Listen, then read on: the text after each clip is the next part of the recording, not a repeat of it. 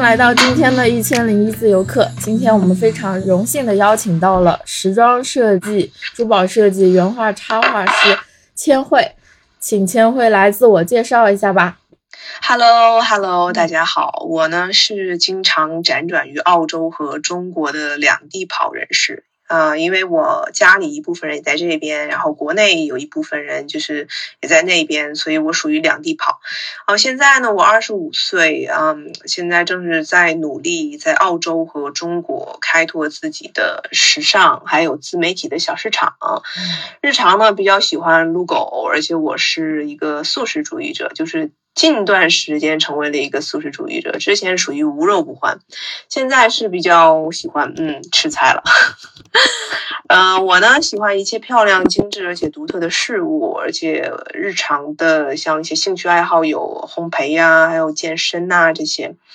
我目前的职业或者说身份呢是时装设计师、珠宝设计师，然后也是形象管理师，还是一个嗯自媒体的一个人士。目前呢正在努力学习插画中。好棒，好棒！你一个回答已经把我好几个问题给答完了。因为千惠你是我的朋友嘛，然后我们也合作过一部话剧叫《四月的鱼》，然后我也知道一些你的故事。就是我很想知道你为什么会接受我们这次采访，然后会不会因为被采访会有更多人了解你，然后你会感到害怕被了解。我呢，其实不是害怕，不会害怕被了解，反而呢，我希望大家可以通过了解我的故事，嗯，因为我觉得在这个时代吧，就是人们或多或少也会遇到和我相同啊，或者，呃，身边的人也会遇到类似的境遇，所以我希望说，无论如何，可以通过讲述我的故事，帮助到更多的人，也让更多人的人呢，去勇敢的面对生活，对未来心怀希望和向往。当然，这个不是说空话啊，更多的是我希望大家可以去，就是通过一些我的故事，然后收获一些感想，去追求内心的力量，发掘真实的自我。嗯嗯，说到你的故事，那你觉得你在澳洲和中国生活的这这么多年啊，你有什么特别的经历和特别的故事吗？其实很有趣啊，因为像很多的朋友们都是到异国他乡的时候会有一些水土不服。我的话，其实初到澳洲没有什么太多的感受，因为反而呢，我是一个喜欢到处旅行的人啊。之前去过欧洲啊，去过日本呐，就我是觉得自己可以在任何一个地方生活下来落脚。因为旅行的喜悦总是可以冲淡对于未知事物的恐惧嘛。嗯，这十年在澳洲对我来说相对平静，但是我觉得日常比较打扰到我的事情呢，就是会遇到种族歧视的霸凌行为。一般遇到这种情况，我都是狠狠的怼回去，因为我觉得你骂我呢，首先我不会忍，但是你侮辱我的祖国，我更不会忍。嗯，对，嗯。对，很有意思。哦，天哪！我知道你是从十四岁然后去的澳洲，对吧？是吗？对的，对的。嗯，从十四岁去澳洲，那为什么当时你学习的专业是那种偏艺术类的，戏剧设计、拍片、珠宝这种呢？其实吧，这个理由说简单也简单，说搞笑也搞笑。因为我自己的数理化成绩实在是太差了，所以就是完全没有办法按照其他人的轨迹走上大众认知下应走的道路。像中国，大家一般就是像小学、初中、初中升高中、高中升大学。嗯。但是以我的成绩的话，就是完全不 OK，因为数理化成绩太差了。当年初中毕业的时候，我也是勉勉强强。还有一个原因就是，我觉得我对于艺术方面有着超乎常人的天赋。你当然这么说，可能大家会觉得有点凡尔赛啊，但是我觉得没毛病，因为我就是这样的人嘛。我呢是不会因为自己不好的事情而感到羞耻，然后也不会因为自己擅长的事情而感到骄傲，因为我就是这个样子嘛。所以我是属于呢选择走上一条更适合我的道路，而不是我本应该走的道路。我还好，脑子不算笨，所以我知道就是要做适合自己的事情和自己喜欢的事情，才能在这条路上越走越远。是的，是的，我觉得从事艺术的人，他通常都有一个自由自在的灵魂，还有非常对世界非常机敏，就是一个感知非常灵感灵活的一个状态，也是一件非常很很不错的事情。是的，是的。然后我想问问你，你既然觉得自己在艺术上非常有天赋，那你觉得你到现在获得的成就啊也好，你觉得是天赋大于努力，还是努力大于天赋呀？嗯，我嘛，其实觉得哈，就是天赋的话是相对重要的一点，因为对于我来说嘛，所以我只能从我自己的角度来分享。我算是天赋型选手，而且属于偏科很严重的那种。但是我呢，也不会忽视努力的重要性，而且我认为努力加天赋加机遇是属于缺一不可的。在这些就是你都达到了以后呢，接下来就是让上天来把握你未来的。走向这样子就属于尽人事听天命。了解了解。那既然说到了你的天赋和努力，那我就要代替所有听众朋友来采访一下，就是你的人生经历中有没有特别让你感到有成就感的事情，然后或者有你有什么荣誉什么可以跟我们分享一下吗？有的，有的，就是在澳洲这些年呢，我算是收获了相对相较于多的学术上的成就。嗯，因为我抛却数理化那些学科嘛，就是我在艺术上速度就很快，突飞猛进。我的作品呢，在高中的时候就会被老师拿到呃艺术馆进行展览，然后这些都是有背书的。呃，就是我在艺术学科的时候也是经常拿奖，而且班里都是属于数一数，不是班班里哈，就是年级里边都是属于属于那种数一数二的地位。嗯，在大学的时候呢，我是属于用两年就完成了常规三年才能拿到的学士学位。因为在国外的话，我们通常一年啊三年的话才能拿到学士学位，而且我呢是双学位，等于这两个是分开修的。嗯，但是在两年的时间内，我还是完成了。嗯，当时为什么要这么修呢？其实主要的原因是因为，嗯，当时的班里的环境不太好，因为像学服装设计啊和珠宝设计，就。大家属于比较攀比嘛，而且就是抄袭的风气盛行，所以我在当时了解到这个情况之后，就觉得不太 OK，所以我希望可以尽快完成我的学业，早日离开这样的环境。再加上时装那边的老师呢是种族歧视，所以我就是在这样一个相对于严苛的。情况下完成了两年的学业，而且获得了荣誉学位的入学资格。当然，就是之后我就没有继续再修了。后来就是我又呃入学了，去学了其他的东西。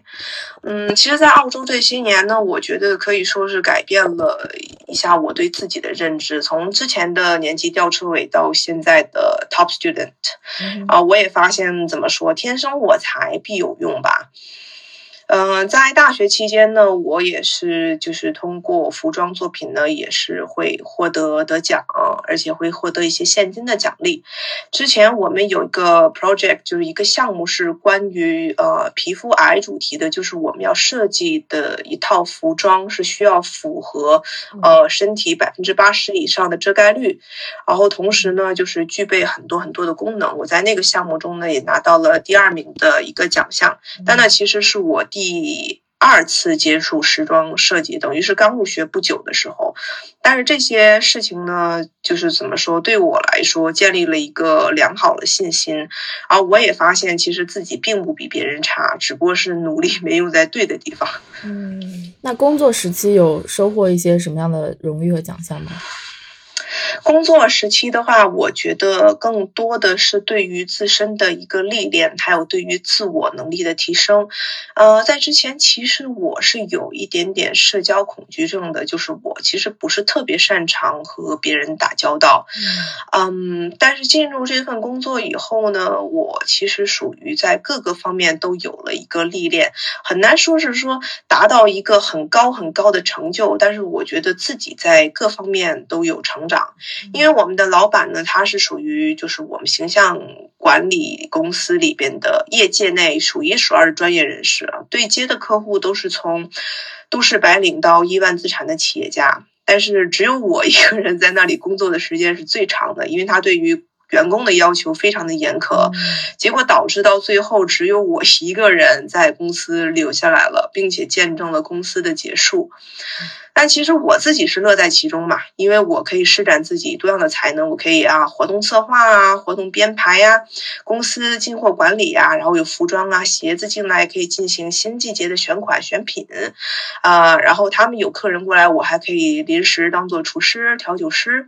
还有一些公司的柜。公关啊，对接客户啊，对接合作商啊，还有公司官宣的这些东西，你听起来好像是很多很多的东西，对吧？但实际上它确实是很杂，因为一般正常公司的话，它一般是一个人相就是对接一到两个部门的，但我是属于全部都对接。嗯，这属于比较中型小型的企业，一般都是这样子的。对的，对的。说到这个，你好像聊到了一段你在一个公司有过一个形象管理的一个工作经历，那。那么你是怎么从公司形象管理，然后变到自由职业创业的呢？虽然中间我们知道是因为疫情这个公司关闭了，是不是还有其他的原因或者什么原因让你什么契机让你想要成为自由职业，想要做你现在的工作？呃，我在公司这段时间，因为之前我也没有说进入其他工作，就是公司进行实习或者工作嘛，这算是我第一份工作。就在这期间呢，就是我发现老板就是或者说公司在运营、管理客户还有对接等各个方面，其实都是存在很多的问题的。还有就是，以及我的老板他作为领导，他去缺乏挺多的判断力和领导力，还有一些就是对于真实情况的。一些把握，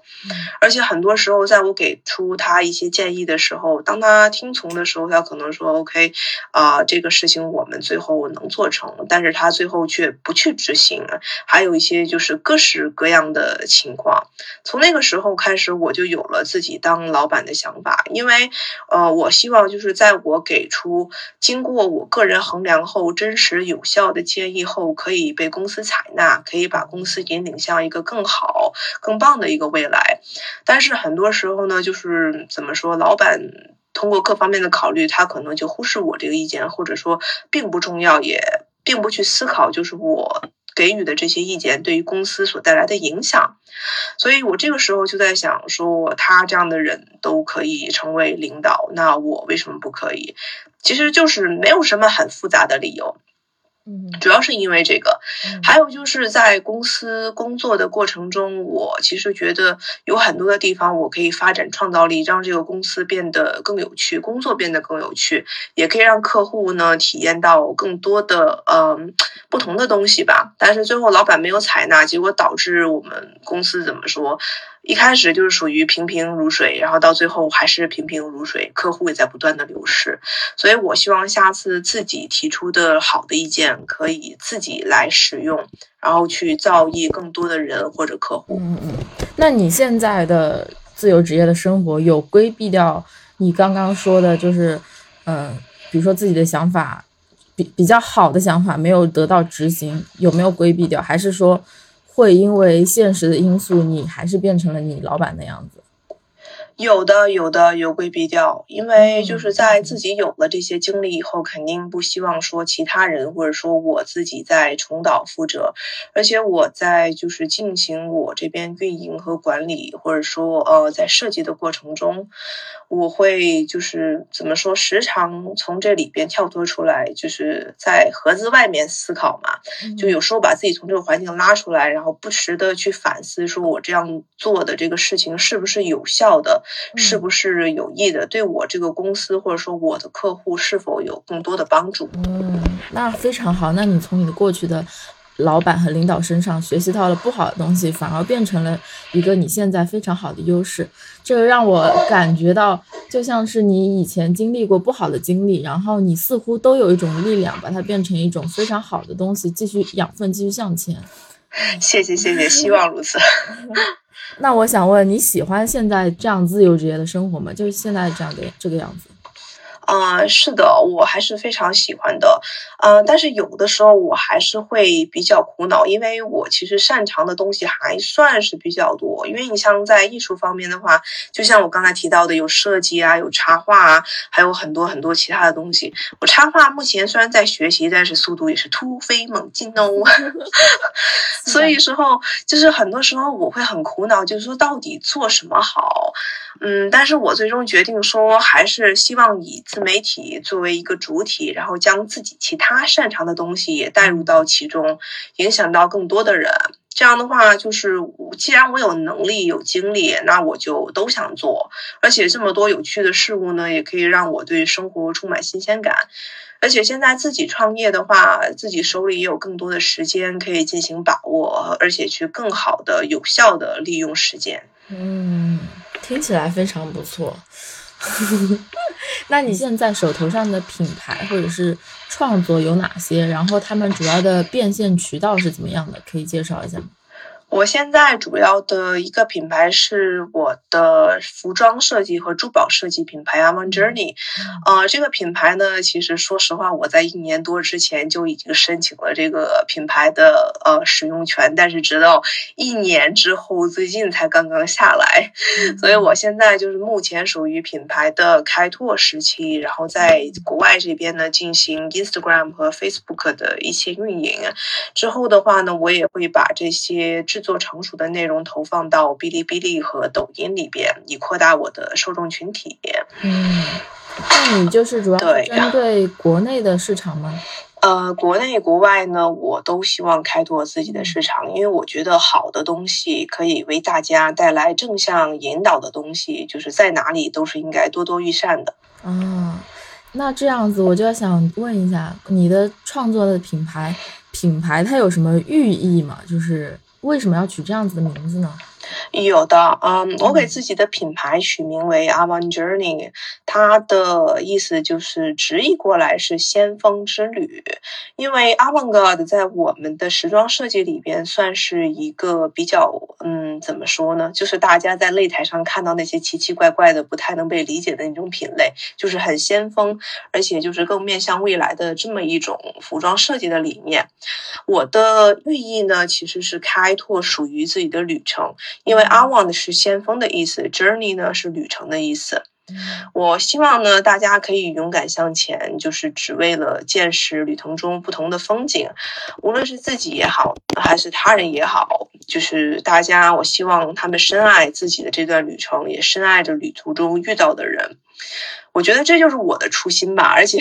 我每次想到这的时候，嘴角就会开始微笑，你知道吗？因为我觉得。就是我吧，在人生的这段旅途上，也遇到了很多如星辰般闪耀的人，就是让我相信人总是会被温温暖的，也让我相信，就是只要走下去，一定会被拯救。相信相信的力量吧，因为像过去呢，我其实也是有一些嗯。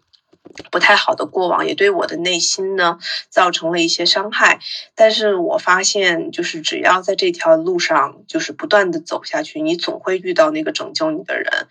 而且对于服装方面也是，我发现就是现在很多的设计师品牌，它的设计理念其实是和服装是脱节开来的，就它品牌是品牌，衣服是衣服，就这两个东西其实它是没有办法进行一个有效的挂钩呢。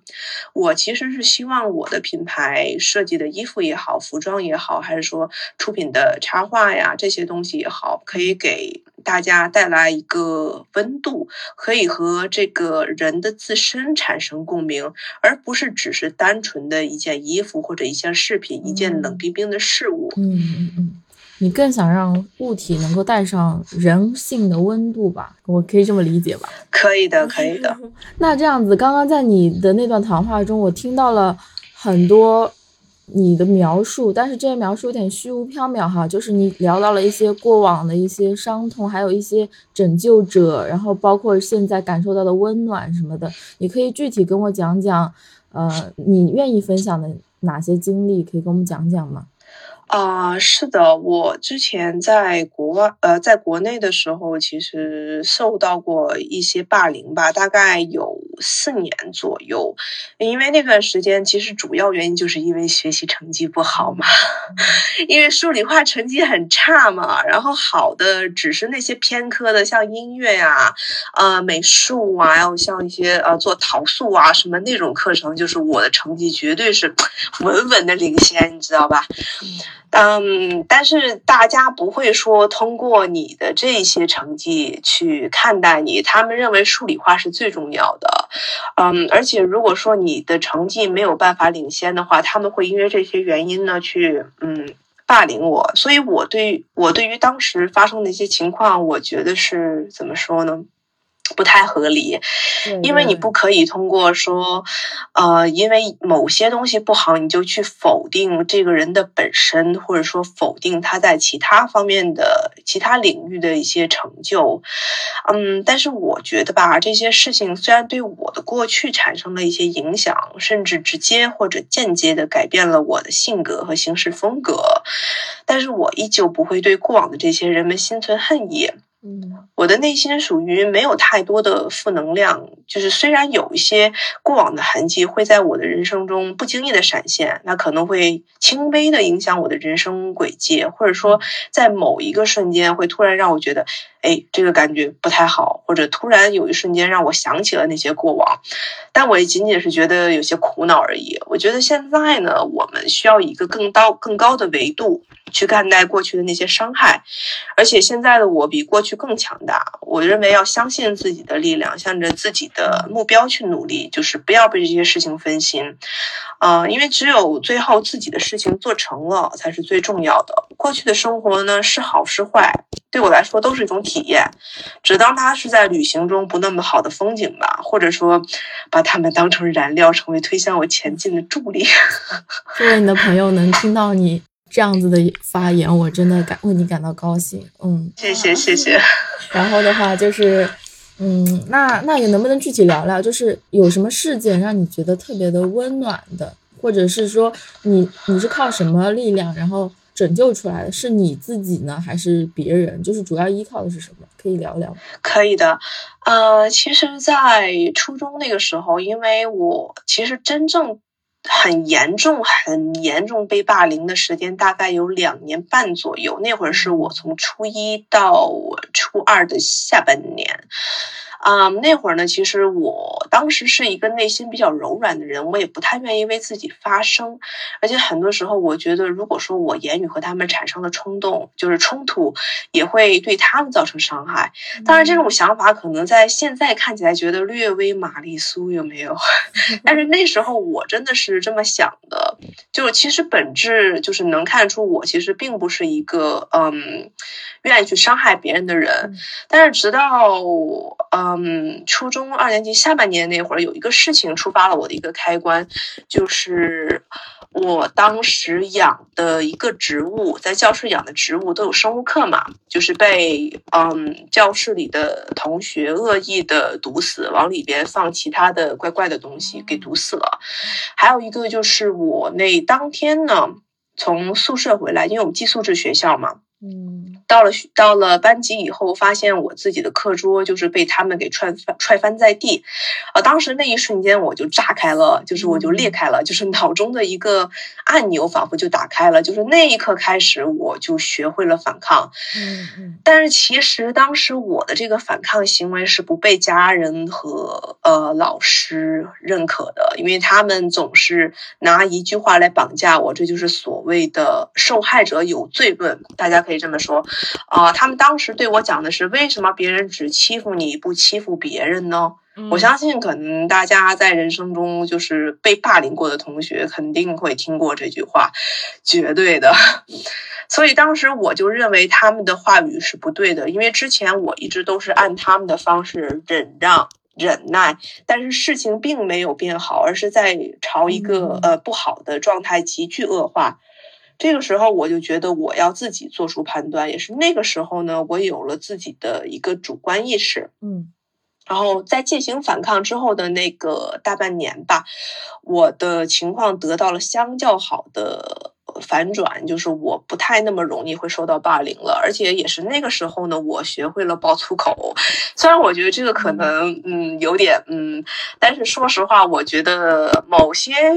语言可能是人类历史上比较伟大的发明，因为你是需要某些语言去宣泄你内心的不满，而且这些语言在某种程度上呢，也是可以震慑住周围对人，就是别人对你的这种不恭敬的行为。到了澳洲以后，也是会被霸凌，但是初期其实是被。呃，华人霸凌比较尴尬的是，就是有的时候华人会去霸凌自己家的人。虽然我对此不是很理解，但是我也是做出我的反抗。但是让我很难受的是，就是上了大学以后，会班级同学还有老师的一些霸凌，因为老师他终究是掌握你这个学习命脉的嘛。但是当时我也没有怂，我也是正面刚了上去，等于从我初二后下半年。呃，之后一直到大学期间，还有包括在工作的时候，我也基本就是都是刚的过去，因为我觉得如果要是自己。太过于软弱的话，就是没有办法成为现在的自己。也正是在这一次次的不断的反抗和挣扎中，我成为了一个更好的人，我的性格也更加开朗。所以我觉得，某种意义上讲，它也是推动了我这个人格的塑造。嗯，但是后来抑郁症的这个情况下，是因为我父亲公司的原因，还有就是当时呃。在这份形象管理工作后期的原因，因为当时我真的是对于我们的老板呢，我的公司真的是尽心尽力去帮他打理。在做了很多事情以后，他因为公司运营不善，所以他要个人转向湖南发展。虽然那一个月我已经有预感了，但是他并没有告诉我，等于他是在公司关闭前三天才告诉我的。就是这就是让我的内心产生了一种。背叛的感觉，因为我觉得说，我这么努力为你做了这么多事，然后到最后你连去其他地方发展也不告诉我一声。其实他去其他地方发展，我是可以理解的，但是我不理解的是他为什么不告诉我的这个行为，就是有种被。抛弃的感觉。后来我父亲呢，是因为公司的现金流断裂，然后他人就是消失了，不知道到哪里去了。呃，因为父母已经离婚了嘛，我他从我从小的时候，我爸妈就是一直属于冷战的状态。他离婚了以后呢，就是跟我的来往也不是很多，但是起码那时候内心还有一个支柱，就是觉得起码不管父亲在哪里，他至少。在哪里，对吧？起码我可以听到他的信息，听到他的声音。但是他跑路了以后，我又有一种被抛弃的感觉，等于我同时期被两个很重要的人抛弃。就是我认为那些身边的人对我不亲近的人对我造成的伤害，我都是可以怼回去的，我都是可以进行反抗的。但是唯独对身边亲近的人，我觉得他们对我造成的伤害才是最大的。后来我就经历了长达一年半的一个抑郁期，就整个人的状态是属于呃萎靡不振这么一个状态。后来呢，参加了嗯 Yes Go 活动，当然也是在这里认识的心如，对吧？在这期间呢，我结识了很多的小伙伴，就是这个时候我真正体现体会到了一。种力量就是一种，我即便是深陷在海底淤泥，但是还是会不断有人伸手，试图将我从这个窘境中拉出的状况。也就是这一刻，我真正感受到了所谓人性的光辉和朋友之间的那种羁绊，就是人生第一次真正的感觉到。嗯，他当然后来也是治愈了我很多，就是。也会帮助我成为一个性格更完善的人。嗯，听到这些真的非常感动。我能在你的描述里感到你是个非常至真至诚的人，因为真的只有足够把自己的心掏出来交朋友的人，才容易受到伤害。然后包括你对你以前的公司企业老板也是，就是很少会有人把同事或者是领导当做一个。同事之外的一个真心交往的朋友的存在，就很少有人会发出这种言论，就是说你为什么倒闭之前不跟我说一声？这种话语已经是站到朋友的立场上讲的了。就是我已经能够感受出你非常掏心掏肺，或者是用非常诚挚的心在面对对待你身边所有亲近的人，包括对你好的人。是的，是的，呃，非常感动。我们接着来聊一聊，呃，你的品牌吧，就是。因为你的品牌在初创期嘛，你有想过你的品牌、你的设计，包括你现在的做的其他职业，比如插画什么的，未未来想要发展成什么样子，有什么憧憬和规划吗？对，是的，未来的话呢，我是希望我的，就是因为现在也在做社交媒体嘛，就是包括像吸粉呐这些吸引流量这些，就是待它日渐成熟以后呢，就是它会带动我在设计以及其他方面的现金流和推广，然后同时呢是做到吸引粉丝，然后我也通希望通过我自己个人去影响和帮助到更多的人。目前呢，我是在做一些服装，像私人定制这些。就是属于嗯接订单，然后出服装这种，还有呢就是插画方面，我现在虽然是属于初期阶段，但是我画的已经还不错了。就是现在的话也是在接稿，等而且之前的话呢，我是在二次元待过一段时间，但是后来这个退坑了以后呢，我也开始在出售坑内的一些产品，等于说现在算是呃。就像河流一样，对吧？有很多的河流，最后终归还是会融向社交媒体这么一个呃海洋，而且我将要在里面自由的驰骋。对，非常好，我已经感受到你是一个非常艺术细胞非常浓厚的人，已经能够讲出很多 艺术性的话。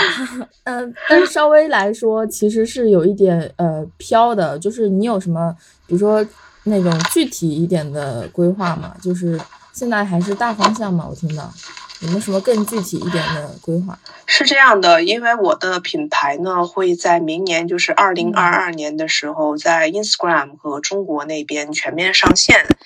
然后同时呢，它会有一些插画性的一些故事啊，还有一些相应的东西。就是其实像我的每个设计的服装的系列，它其实背后都是有一段逻辑和故事作为支撑的。所以我希望我的插画设计和我的服装设计在其中相辅相成，可以给大家带来不同的感受。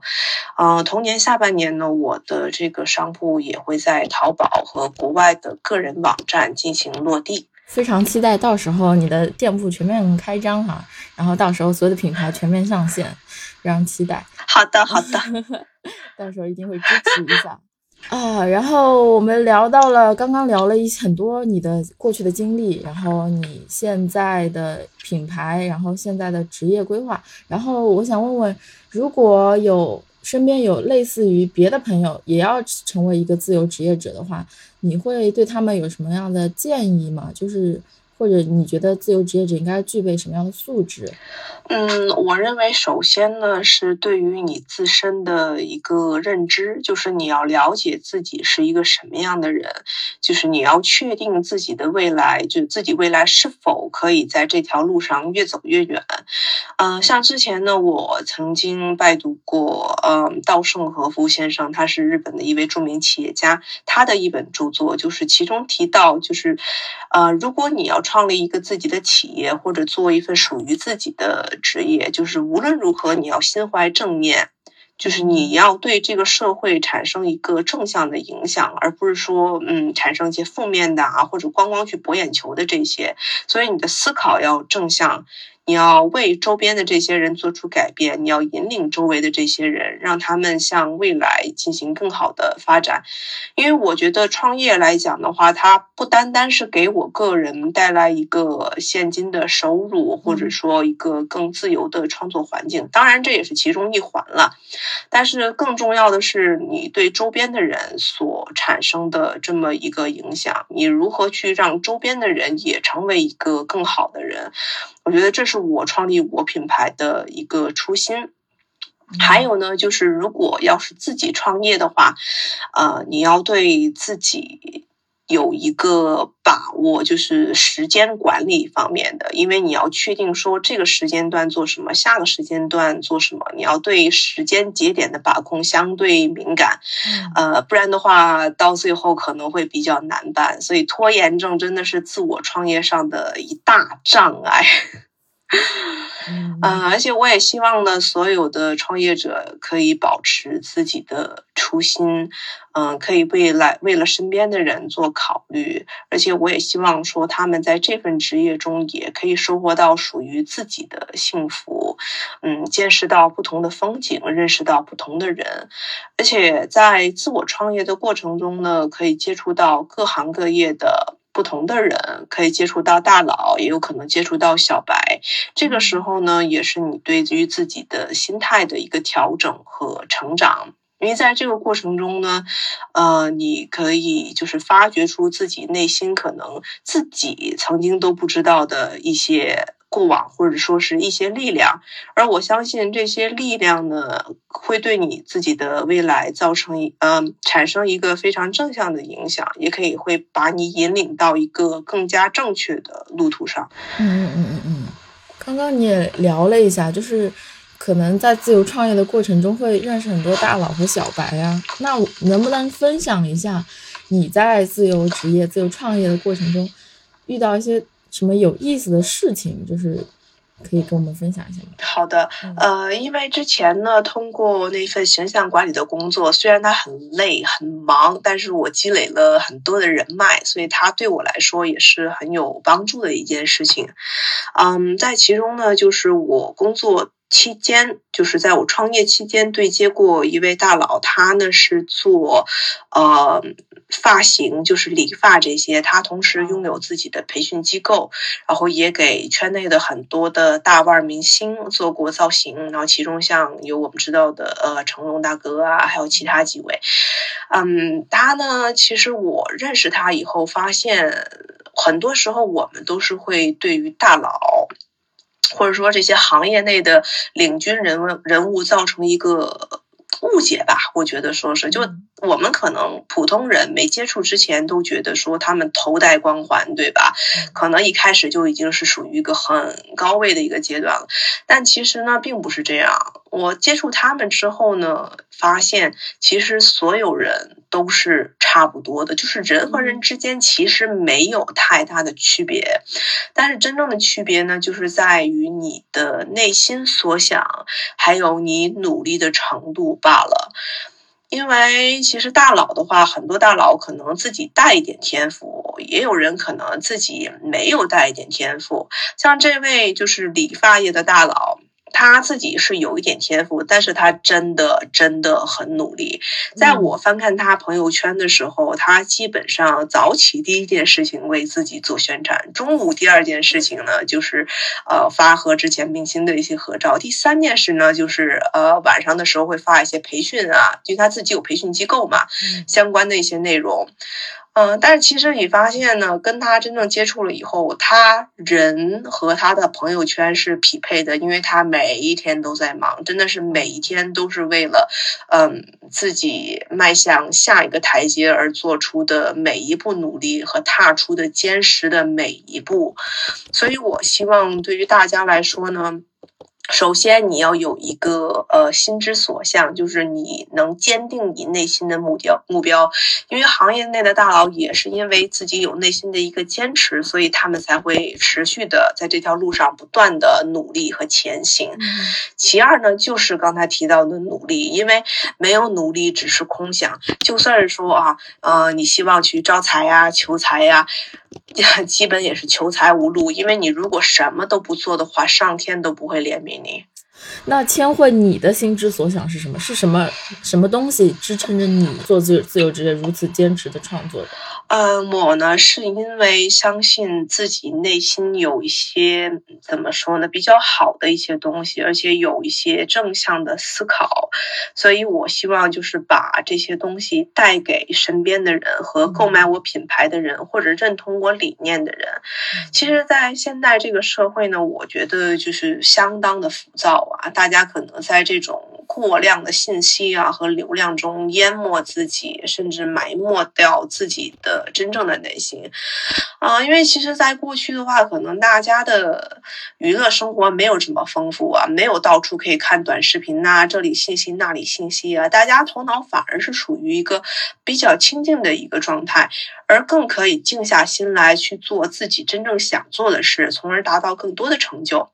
而现在呢，人心属于很浮躁，因为大家都觉得某些渠道吧，对做某些事情吧来钱比较快，然后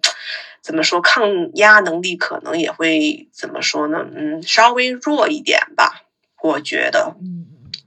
所以我希望呢，因为我是一个内心相。平和的人，我也希望将这股平和的能量呢传达给周围那些人。希望本来平和的人呢保持自己的平和，呃，浮躁的人们呢，渐渐浮躁起来的人们呢，让他们尽量的回归平和。因为我相信，有一个平静的内心的话，可以创造一个更好的未来。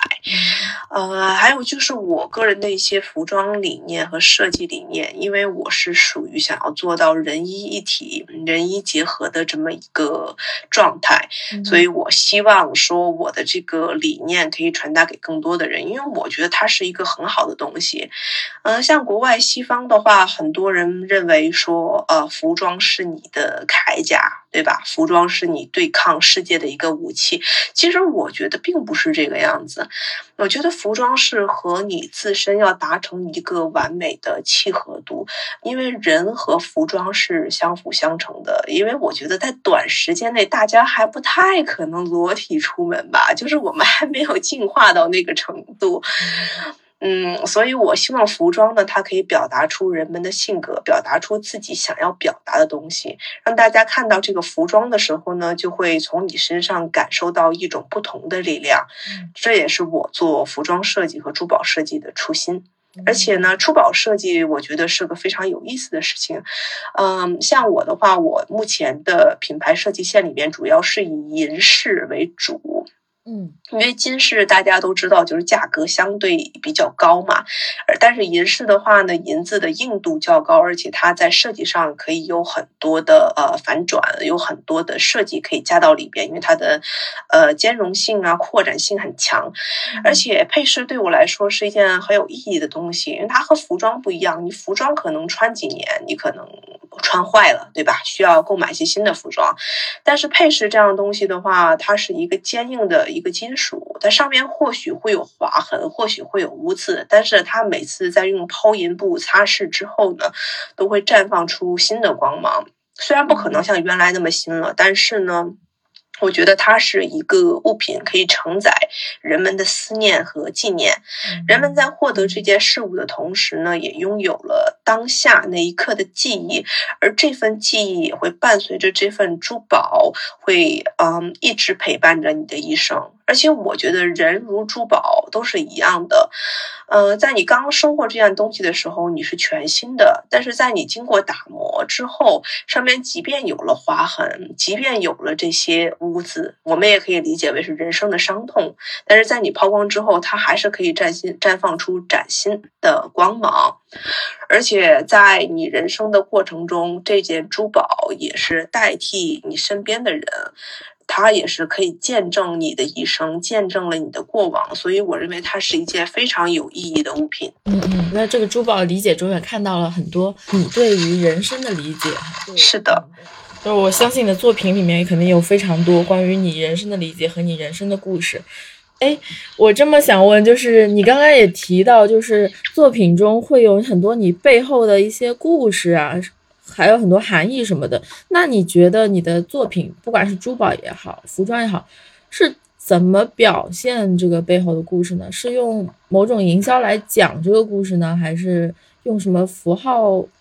嗯，这种嗯，主要呢是通过一些初期的思维发散的图纸，因为我认为设计师在设计的过程中，这些初期的，嗯，就是大脑风暴啊，这些东西就是很重要，而且我觉得它也是需要分享给我的客户来看的，这样大家可以了解说，我从设计初期我自己的理念带入到后期成品的这么一个完整的制作过程。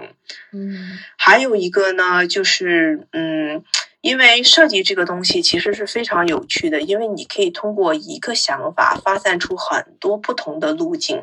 在你创造这样东西的过程中，它创造出的这个氛围感，需要让客户呢体验到你这个东西就是带给他们的感受。当然，我如果要是进行宣传这方面的话，我也会使用一些短视频，嗯，像是。呃，stop motion animation 这个中文翻译过来就是像卡点动画那种，就是一帧一帧的，就是也是属于我自己去著作呃制作。因为在初期呢，就是在考虑成本的情况下，我不太会说去雇佣一个大的团队。嗯，去进行这方面的制作，但是我自己呢也会有一两个摄影师去帮助我达到更好的视觉效果，同时呢也会有一些照片，还有一些配音。啊，不是配音，配配背景音的视频，比如说这个曲子的歌词表达了什么，它如何和我的服装进行契合，啊，然后拍摄出来的那种短视频的感觉可以带给大家什么样的氛围？其实是主要是通过图片和媒体，还有服装这些全方位的，呃，去让客户有这种沉浸式的体验，让他们感受到我希望他们感受到的东西，而我也相信他们会从其中。和自身，就是我的产品和他们自身也可以产生一些共鸣。嗯，就是从策划最初就把你的所有理念，在经过创作的过程中，然后把你所有理念融入到你的作品中，然后做一个全方位的展示给用户，对，是吗？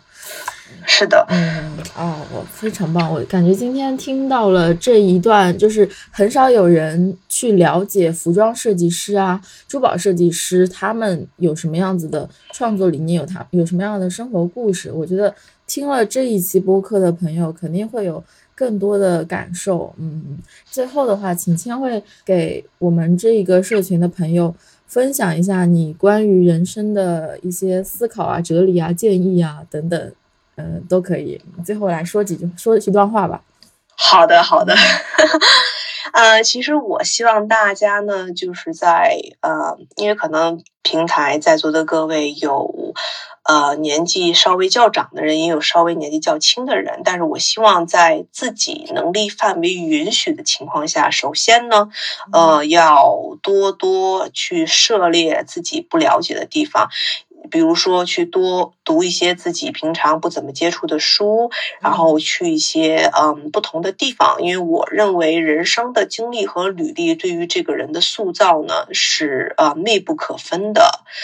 嗯，像我的话，我的很多想法还有我的很多的 idea，其实都是从书中。感受到的，因为我是一个很喜欢杂谈类型的人，就是我什么东西都看，看的杂，然后读的也杂，但是这其中汇聚而成呢。总是给我带来新的灵感，所以我也是非常感谢这些书对我的帮助。嗯，但大家同时又说呢，行读万卷书不如行万里路，对吧？如果可以的话呢，还是要去世界各地看一看，去感受一下不一样的风土人情，去认识不同的人。因为我发现每次我去一个新的地方旅行的时候，它总是能给我带来不同的灵感和感受。而我觉得呢，人生也在这一次次的经历中不断的完善了自我，然后内心也会更加平和。嗯，毕竟大家都在这世界上走一次，对吧？一定要活嗨了才行。不管说年龄多大，性别如何，还是什么什么什么，只要你有一个梦想，我觉得都是值得为之努力，嗯，而且去实现的。而且我也希望大家呢，可以内心尽量的保持平和，因为只有在这样的情况下，你才可以。对周遭的事物进行一个冷静的判断，而且呢，我认为你的内心就是要嗯有自己的想法，因为人们其实呃或多或少会对周围会被周围的事物所影响，它有的时候会造会对你造成好的影响，也有时候会造成不好的影响，但你呢，只能说。坏的影响进来以后，你把它从你的耳朵过滤出去；好的影响你留下来，和你的自身进行结合，然后踏向一个更好的、更远的地方。同时呢，我也希望大家可以，嗯，你不一定一定要做一个健谈的人，但是我希望你可以善待周围的人，尤其是那些对你好的人，因为。这些在泥潭中会拉你一把、会帮助你一下的人，他们会成为你未来一生的陪伴。因为朋友的话和呃恋人和子女的关系还是不一样，他们和你没有任何的血缘关系，或者说是啊，对吧？想和你。嗯，建立一个家庭或者说这种关系都是没有的，所以他们完全是出于认可你这个人，然后了解你的内心，他们才愿意成为你的朋友，成为你人生中的一个助力。而我也希望大家可以善待朋友，嗯，然后在他们需要帮助的时候，你也可以鼎力相助，就是这样。保持善意，心怀希望。那好的，好的，太感谢了，太感谢千惠刚刚发言，他用自己的人生经历，然后感悟和思考，然后带给了我们很多建议。而且哇，我已经感受到他非常有情有义，然后真诚的价值观，非常真诚的价值观。真的非常温暖，非常温暖。在一个曾经受到霸凌或者受到呃有抑郁症，然后包括遭受一些家庭的影响的一个孩子，然后我们看到他最后变成如此温暖，然后如此至善的一个存在，然后并且想把更多美好的事情带给大家的时候，我们应该给他更多的鼓励和支持。然后，谢谢心如，谢谢心如。然后我们今天的播客就到这里就结束了，谢谢大家。好的，好的。谢谢大家，谢谢心如。